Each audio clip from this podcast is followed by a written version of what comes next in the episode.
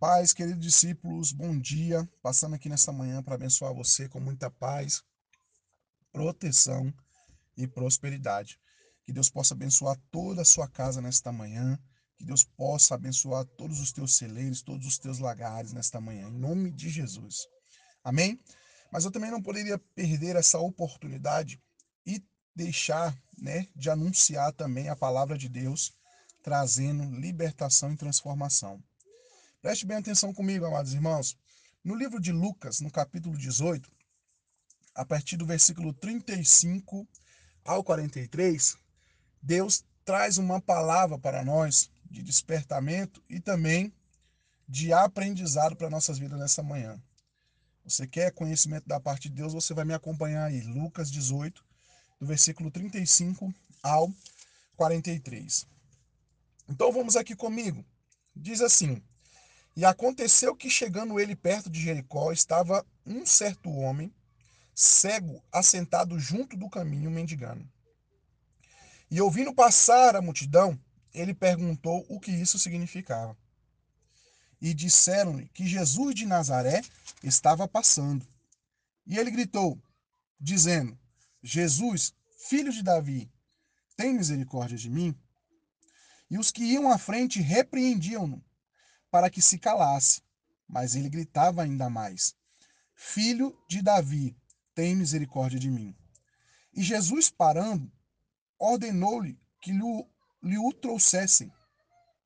A ele, chegando perto, perguntou, dizendo: O que queres que eu te faça? E ele disse: Senhor, que eu possa receber a visão. E Jesus lhe disse: Receba a visão, a tua fé te salvou. E ele imediatamente recuperou a visão e foi seguindo, glorificando a Deus. E todo o povo, vendo isso, dava louvores a Deus. Glória a Deus, que palavra poderosa e que milagre poderoso na vida deste, né, cego. Agora, amados irmãos, por que eu quero trazer esta mensagem aqui nesta manhã para você e para mim? Tá bom? Que essa palavra ela também se encaixa na minha vida. Preste bem atenção. A cura verdadeira que tira as pessoas de um lugar em que elas estão acostumadas a ficar sempre, sempre traz um apavoramento para elas. Mas na maior parte das vezes, o que as pessoas querem, preste bem atenção, o que as pessoas querem é um aval para se tomarem suas péssimas decisões. O que elas não procuram necessariamente não é a cura, entendeu? De Jesus para os seus problemas. O remédio pelo sangue do Cordeiro para as suas dores, mas alguém que diga que elas estão certas. Que apoie as suas escolhas, entendeu? Que apoie as, os seus posicionamentos pecaminosos e seja aquele em quem elas poderão colocar a culpa depois de tudo der errado. Nós temos visto nesses últimos dias, irmãos, uma negligência muito grande das pessoas em buscar cura emocional, em buscar cura dentro da sua espiritualidade e também buscar cura também com relação à sua renovação de mente. Muitas pessoas não têm tomado a atitude, assim como esse mesmo cego aqui na palavra teve, de clamar né, pelo seu milagre. As pessoas têm preferido rejeitar né, este caminho de cura ao invés de se colocarem na posição para que elas sejam curadas através da palavra do Senhor. E você pode ver comigo que Jesus estava passando naquele local. É isso que a palavra nos deixa claro aqui. Ele estava passando Sando, olha só, e aconteceu que chegando perto de Jericó, estava um certo homem cego assentado junto do caminho mendigando. E, e ouvindo passar a multidão, ele perguntou: O que isso significa? Preste bem atenção. Jesus estava passando naquele local e acompanhado de várias pessoas, não eram poucas pessoas. Só que o que nós temos visto também nesses últimos dias é que até tem várias pessoas em busca, né, de salvação, de transformação de vidas. Mas são poucas as que querem uma cura verdadeira. São poucas.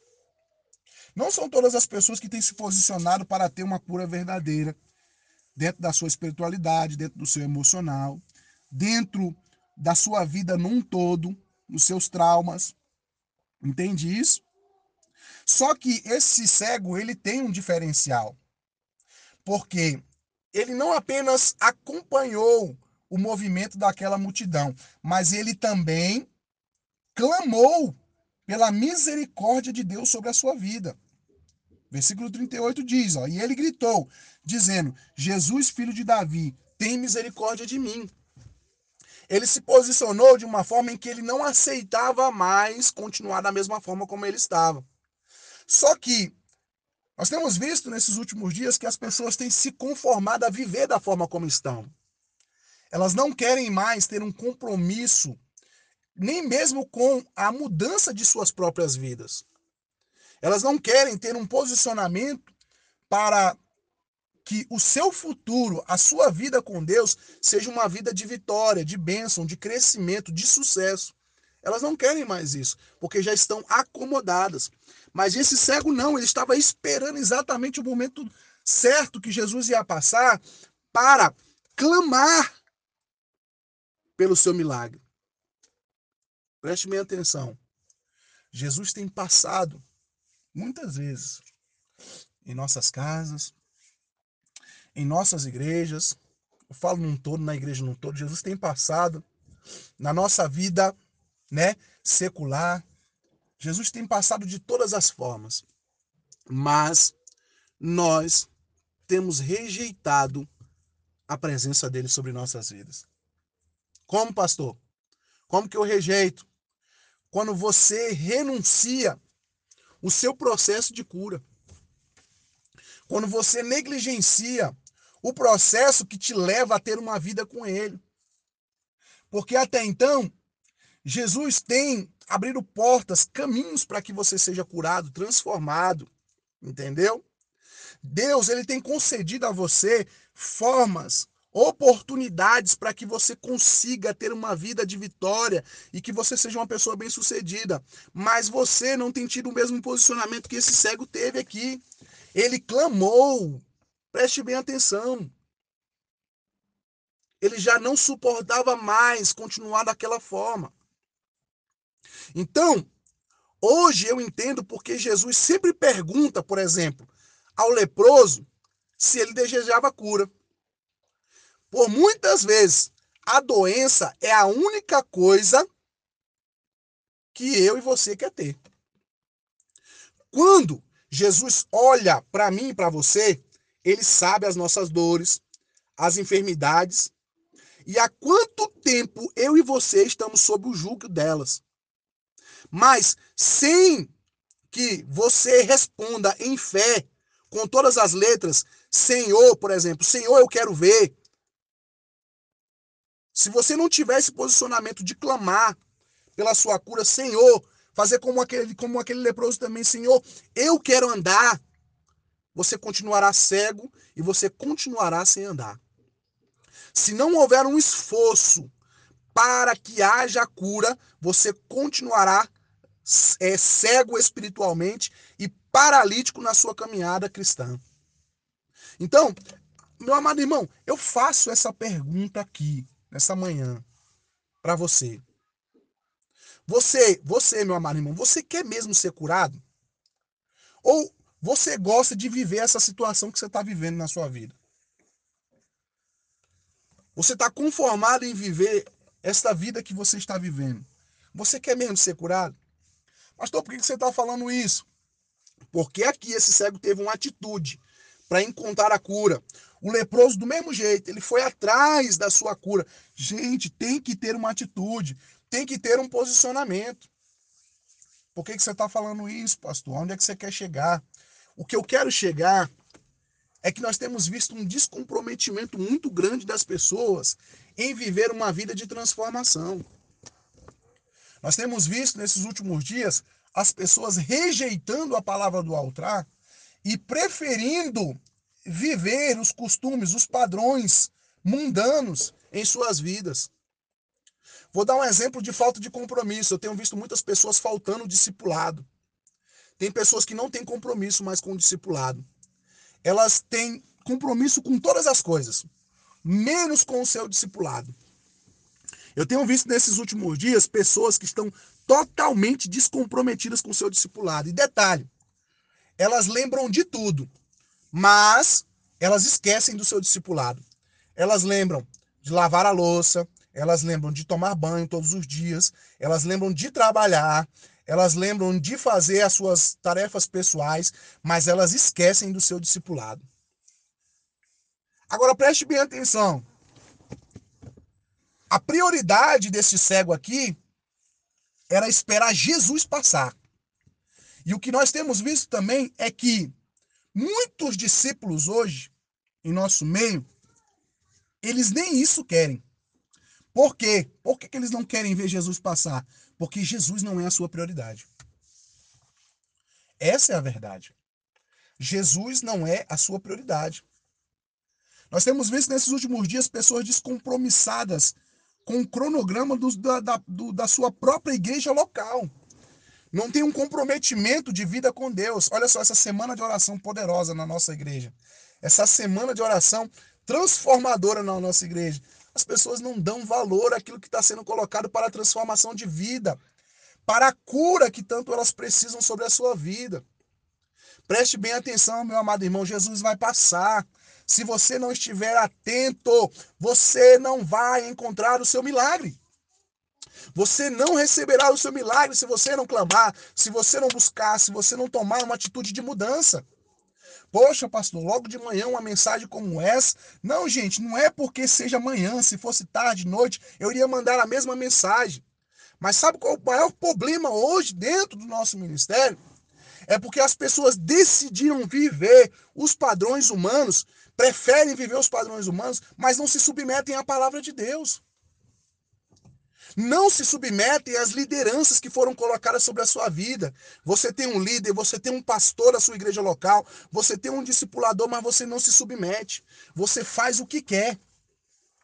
Mas olha só o que, que diz aqui no livro de Hebreus 13, no versículo 7. Obedeçam seus líderes e se submetam à autoridade deles eles cuidam de vocês como quem deve prestar contas, ou seja, nós temos uma responsabilidade. Obedeçam-lhes para que o trabalho deles sejam uma alegria e não um peso. Por isso, isso não seria proveitoso para vocês. Ou seja, a tua falta de comprometimento traz sim uma carga sobre a vida desse líder, porque ele tem uma responsabilidade sobre você. Mas ao mesmo tempo, esse comportamento que você tem, ele não é proveitoso para a sua vida, ele não vai te levar a lugar nenhum. Então, é dever de cada cristão prestar contas aos seus líderes espirituais.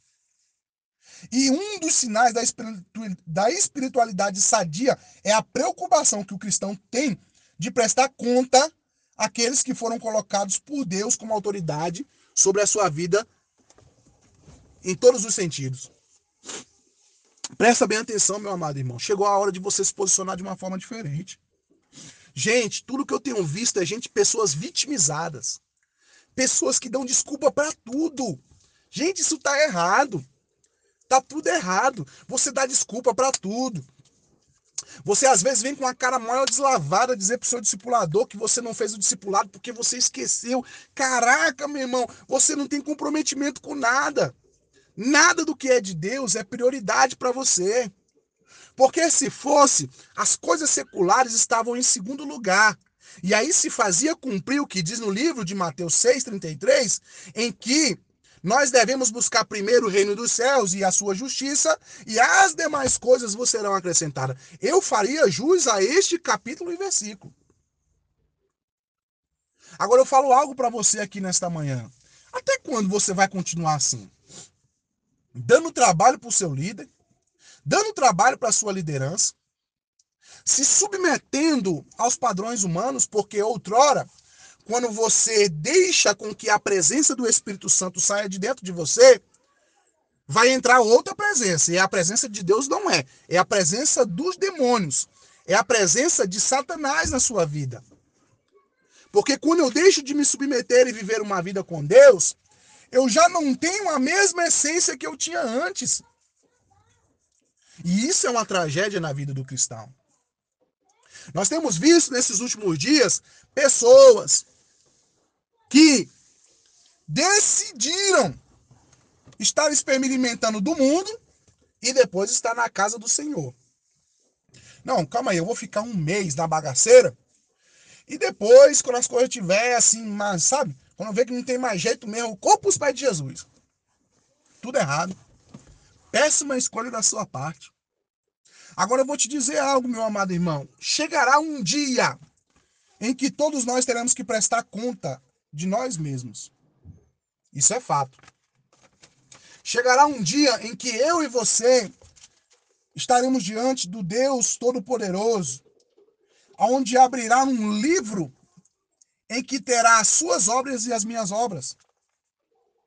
Mas uma coisa eu vou falar para você, eu como liderança, estou te alertando no dia de hoje para você tomar um posicionamento.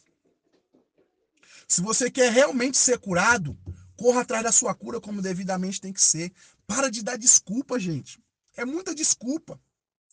E quando as coisas dão errado para você, a culpa é do líder ou é do, do discipulador? Ou é a culpa é de fulano ou é a culpa é de ciclano? Isso é tendencioso. Quando alguém que não tem comprometimento com Deus e não quer viver uma vida com Ele, é transferir as suas culpas e, a, e as suas situações para outra pessoa que não tem nada a ver. Esse é um também dos problemas que você tem que abandonar agora, urgente, hoje, nesse dia. Parar de transferir culpa para os outros e assumir as suas culpas. Se não está dando certo na sua vida, a culpa é sua. Se você não está conseguindo alcançar os seus objetivos, a culpa é sua. É você que não tem corrido atrás de alcançar os seus objetivos. Não é culpa de ninguém. Ontem, alguém me falou da seguinte forma: que uma pessoa que estava desviada da igreja, que veio até a minha casa, ela falou que eu sou muito duro. Mas duro por quê? Porque há uma preocupação nossa como pastor, como líder, como discipulador, de ver você feliz. Porque um pai espiritual de verdade, ele quer ver seu filho bem. E quando a gente vê o nosso filho indo do caminho a um buraco, onde a gente sabe que ele vai cair, vai machucar, vai se cortar, vai acontecer alguma coisa, tudo que resta a nós é ter um posicionamento de correção. Porque nós não estamos aqui como amigos, nós não somos amigos, nós somos pais espirituais. Pessoas que foram colocadas por Deus para te mostrar qual caminho verdadeiramente você tem que andar, qual é a forma que você tem que se comportar, qual é a forma que você tem que pensar diante das situações, qual o tipo de posicionamento que você deve ter como homem e mulher de Deus. Ei, meu amado irmão, acorda. Acorda.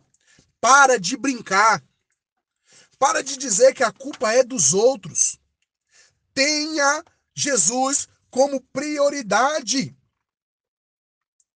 Tenha Jesus na sua vida como o único alvo para sua transformação e libertação. O livro de Tiago 5,16 ele continua deixando claro para nós: portanto, confessai os vossos pecados uns aos outros e orai uns pelos outros para que sejam curados. A oração do justo é poderosa e eficaz. Você está perdendo tempo, perdendo muito tempo, porque cada vez que você negligencia o processo, fica difícil de alcançar a promessa. Cada vez que você retarda esse crescimento espiritual na sua vida, você fica cada vez mais para trás. Presta bem atenção. Há dias tem discípulos que não me procuram mais para prestar conta das suas vidas. Aqui, ó, do grupo Manancial e também, né, pessoas que estão debaixo da minha cobertura. Há dias tem pessoas que não me procuram mais para dar um posicionamento. Por quê? O que foi que eu fiz para você? Eu queria saber, meu irmão. Você pode me chamar no privado e falar a verdade. Vamos ser transparente comigo. Eu quero saber o que foi que eu fiz para você, para você ter sumido e você não ter mais um posicionamento de um verdadeiro discípulo. Isso está tudo errado. Tudo errado. Mas, irmão, deixa eu falar uma coisa para vocês. Eu não quero aqui forçar você a, a, ter uma vida de discipulado.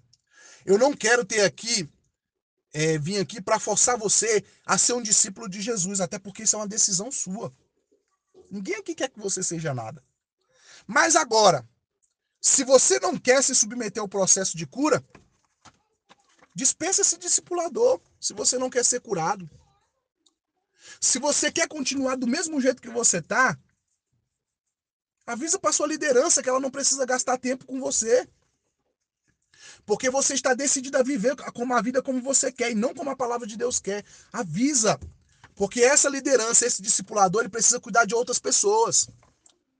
Porque todas as vezes o que eu ouço é o seguinte: ah, não, eu preciso trocar de discipulador, meu discipulador não me ama, que não sei o quê. Ei, presta atenção. Para de conversinha furada, isso é conversa furada. Eu tô com meu discipulador até hoje. Tem dia que eu levo tranco, tem dia que eu ouço coisa que não é para me ouvir, mas eu ouço e boto em prática e minha vida muda. É conversa, esse negócio é conversa, que discipulador e tá. Gente, para com isso. Com essa, é, essa conversa da história da carochinha de que tem que trocar o discipulador para acontecer alguma coisa. É você que tem que trocar essa mentalidade. É você que tem que mudar esse posicionamento. É você que tem que abandonar esse mau caráter que existe dentro de você. É você que tem que mudar. Então, nessa manhã, eu peço que você ouça esse áudio com muito carinho, mas que você tome um posicionamento. Tome um posicionamento na sua vida. E preste bem atenção para finalizar. No versículo 39 ele diz assim: E os que iam à frente repreendiam-no para que calasse. Mas ele gritava ainda mais: Filho de Davi, tem misericórdia de mim. Olha só, quem realmente quer cura, não importa o que estiver na frente, cara. Isso daqui é muito louco. Olha só isso aqui, irmãos. E os que iam na frente repreendiam-no para que se calasse, mas ele gritava ainda mais: Filho de Davi, tem misericórdia de mim. Nada poderia parar, porque ele queria ser curado.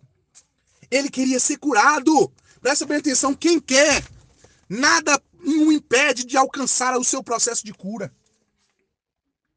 Jesus parando ordenou-lhe e, e, o trouxeram. E ele chegando perto perguntou-lhe, dizendo: O que queres que eu te faça? Olha só, o, o posicionamento desse cara, onde que ele levou. Jesus passando, e olha o posicionamento em que ele chegou, né? Jesus chegou em favor da vida deste homem pela atitude que ele teve. Dizendo: O que queres que eu te faça? E ele disse: Senhor, que eu possa receber a visão. E Jesus lhe disse: Receba a visão, a tua fé te salvou. Meu irmão, isso é poderoso demais. Isso aqui é posicionamento de gente que realmente renunciou o mundo para viver uma vida com Deus. Isso aqui é posicionamento de quem realmente decidiu viver uma vida com Deus e não negocia a sua, fidelidade com a vida de pecado. Isso é um posicionamento correto. E Jesus lhe disse: Receba a visão, a tua fé te salvou. E ele imediatamente recuperou a sua visão e foi seguindo e glorificando a Deus. E todo o povo vendo isso, dava louvores a Deus. Meu irmão, a pessoa que é curada é agente de transformação para a vida de outras pessoas. Outras pessoas verão você, aleluia, curada, e querem e que elas vão pedir, elas vão clamar para ser como você nessa caminhada de transformação. Mas, meu irmão, enquanto você continuar do mesmo jeito, ninguém vai querer viver uma vida com Deus, porque você não tem nenhum traço de transformação na sua vida, nenhum traço de alguém que realmente está buscando cura para a sua vida. Mas no momento em que você se posicionar para ter uma vida com Deus de verdade, uma vida de transformação verdadeira, você será curado. Disso eu não tenho dúvidas. Então eu faço uma pergunta para você nessa manhã.